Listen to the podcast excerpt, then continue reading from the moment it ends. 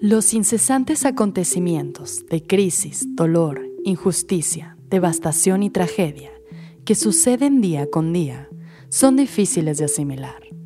La constante exposición a este tipo de historias, que van desde lo local hasta lo global, se ha convertido en una dinámica fatigante y desalentadora. Son tantas las malas noticias que parecería ser que las imágenes pierden su capacidad de sacudir conciencias. Los complicados tiempos en los que vivimos han permeado hasta lo más profundo y poco a poco agota nuestro depósito de empatía. Es verdad que estos últimos años nos han puesto cara a cara con temas cada vez más difíciles de ignorar y afrontar, convirtiéndose en un momento duro para la humanidad desgastante en múltiples niveles. Pero los retos continúan y hay muchas situaciones que requieren urgentemente de toda nuestra atención y acción. Hoy tomaremos este espacio para reflexionar sobre un elemento crítico que juega un papel silencioso en todas las crisis que enfrentamos en la actualidad. La empatía. Más allá de lo ambiental, lo político, lo social o lo económico, la empatía es una cuestión de humanidad, una práctica que comienza por lo individual y se manifiesta en lo colectivo, un elemento con la capacidad de abrir el camino a un replanteamiento sobre nuestra manera de coexistir. Yo soy María González Delgado y esto es Vigilante. Esto es Vigilante y queremos cambiar las cosas. Somos un medio informativo que busca difundir la verdad en temas relacionados a la crisis ambiental que vivimos en México y el mundo. Queremos alcanzar la lucidez y crear conciencia en todos los niveles. Ya es hora de que nos hagamos responsables.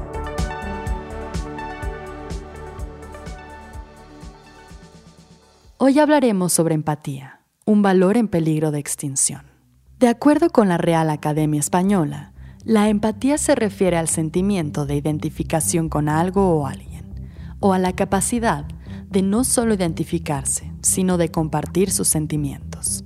Desde un punto de vista neurocientífico, la empatía ha sido dividida en tres dimensiones que distinguen entre el sentimiento y el conocimiento.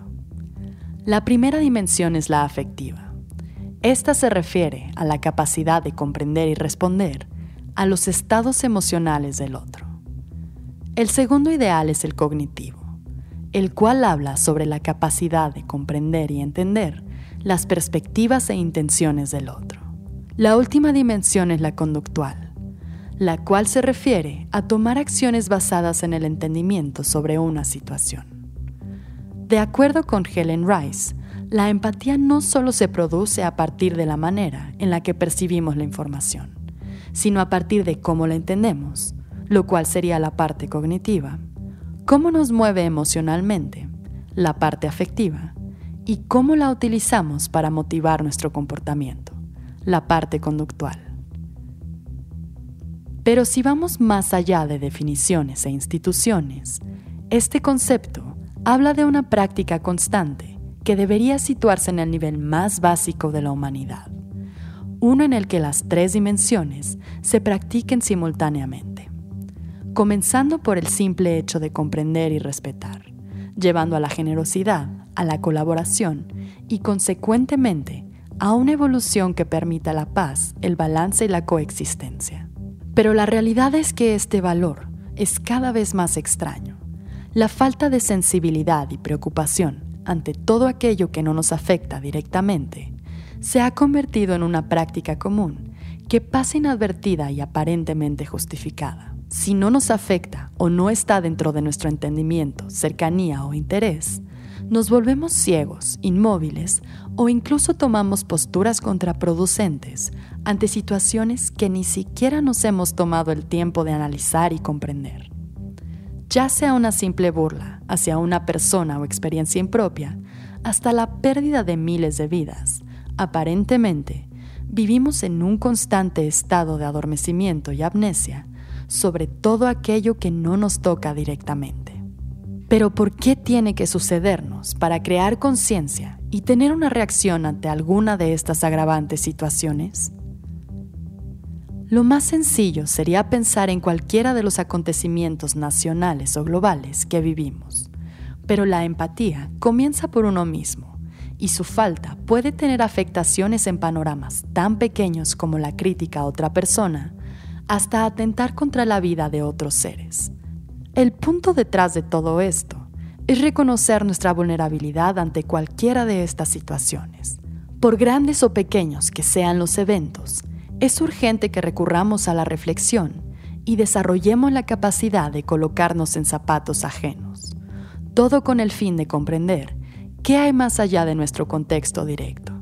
No importa si es con respecto a otro individuo, grupos, comunidades o incluso otros tipos de vida más allá de nuestra especie.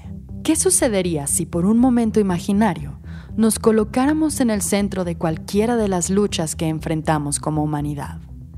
¿Qué pasaría si fuese su hermana o su madre la que nunca regresara a casa? Si su hermano fuese uno de los muchos periodistas o activistas asesinados, que fuese uno de sus hijos o mejores amigos quien llegase a casa golpeado por una sociedad intolerante, irrespetuosa y llena de odio, que son ustedes mismos quienes se ven forzados a dejar sus hogares porque simplemente se han convertido en espacios inhabitables. Imaginen que sus vidas y libertad se ven amenazadas por casos de corrupción e injusticia. Todas y cada una de estas situaciones no son ajenas a nosotros. Son acontecimientos que presenciamos día con día y que se encuentran en cada esquina. Eventos que demuestran nuestra vulnerabilidad. Pero ¿por qué tenemos que imaginar que somos nosotros o un ser querido para comenzar a reflexionar y construir un camino distinto?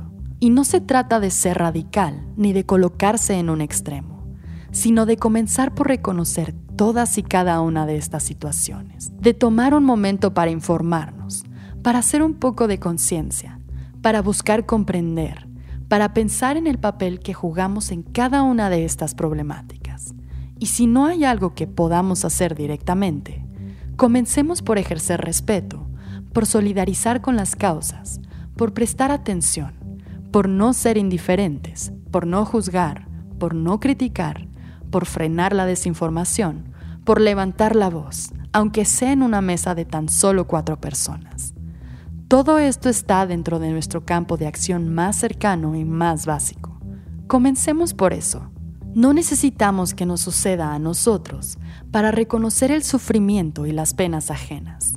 Tapar el sol con un dedo no hace que el sol deje de existir, así como ignorar situaciones ajenas no hará que éstas desaparezcan o dejen de suceder.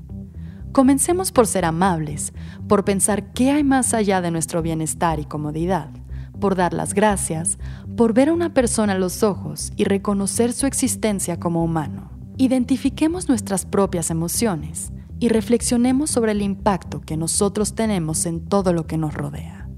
Vayamos más allá de las redes sociales y practiquemos esto en nuestras casas, en las calles o en el transporte. A pesar de parecer ser algo automático, una serie de estudios han demostrado que la práctica de la empatía es algo que se elige y se construye. Optemos por ser empáticos.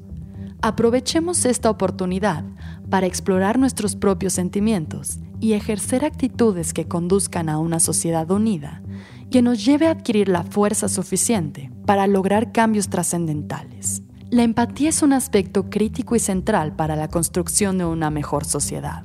Se ha sugerido que el proceso de la empatía nos previene de lastimar a otros y promueve un comportamiento altruista. Y lo más maravilloso es que es algo que todos podemos poner en práctica, con el potencial suficiente para crear un nuevo tipo de liderazgo mucho más humano. Sabemos lo difícil que es mantener esta perspectiva en un mundo tan complejo y abrumador. Pero si creemos que la humanidad está condenada a una condición egoísta y desapegada, la posibilidad de crear nuevos sistemas de desarrollo quedará completamente anulada.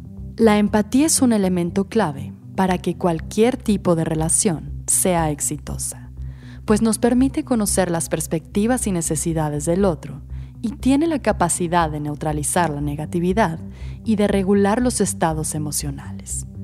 No tenemos que estar completamente de acuerdo con algo para respetarlo. Este concepto es utilizado en negociaciones sociales y políticas para inferir intenciones, motivaciones, posiciones e intereses, pues una serie de estudios sugieren que se requiere de empatía para sobrepasar hostilidades, ya sea entre individuos, grupos o naciones. Para que la empatía se convierta en un motor de resolución de conflictos, es necesario comprender diversos intereses y posiciones, así como su genuina intención de alcanzar la conciliación. Como dijo el antiguo secretario general de las Naciones Unidas, Doug Hammerhold, solo se puede encontrar una solución duradera a un conflicto si se aprende a ver al otro objetivamente, pero al mismo tiempo experimentar sus dificultades subjetivamente. Esperamos que este espacio logre sembrar una semilla de conciencia sobre nuestro acercamiento a la empatía y motive su construcción y práctica. Los eventos que acontecen en nuestros tiempos presentan retos enormes y se requiere de todas y cada una de nuestras mentes y corazones para lograr mejores panoramas. A pesar de que no nos veamos directamente afectados por muchas de estas cuestiones, todos formamos parte de esta realidad de conflictos. Está en nosotros decidir ser parte de la solución. Es momento de utilizar la empatía para unirnos y alzar la voz para exigir cambios.